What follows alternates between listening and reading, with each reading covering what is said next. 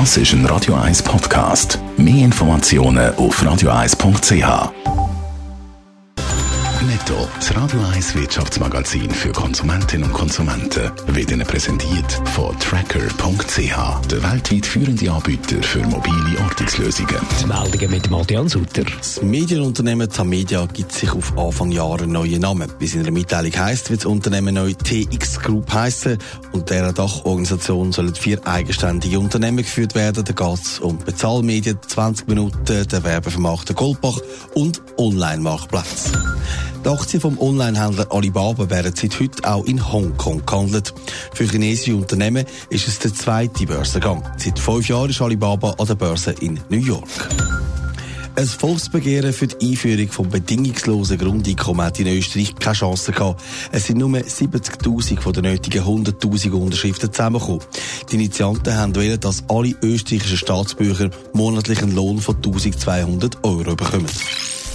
Bald ist Freitag und gerade am Black Friday wird wieder online geshoppt, was nur geht. Aber eigentlich braucht es den Tag gar nicht. Es wird auch sonst viel online einkauft. Da in der Schweiz. Adrian Sutter, eine neue Umfrage von Comparis zeigt, die Schweiz ist ein Online-Shopping-Land. Ja, dass äh, die Schweizer gern per Ausgleich posten, hat man schon gewusst. Das werden auch Jahr für Jahr mehr.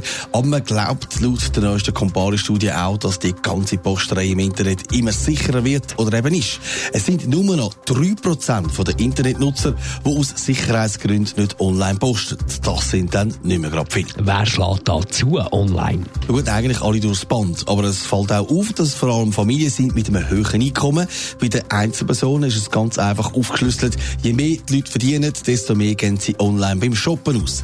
Es gibt aber noch Unterschied bei den Generationen. Das ist nicht überraschend.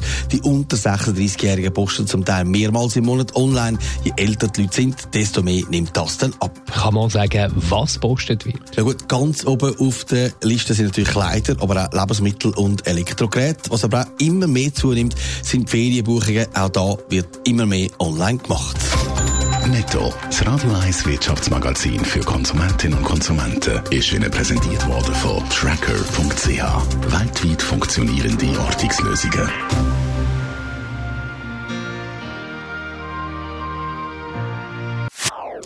Das ist ein Radio 1 Podcast. Mehr Informationen auf radio1.ch.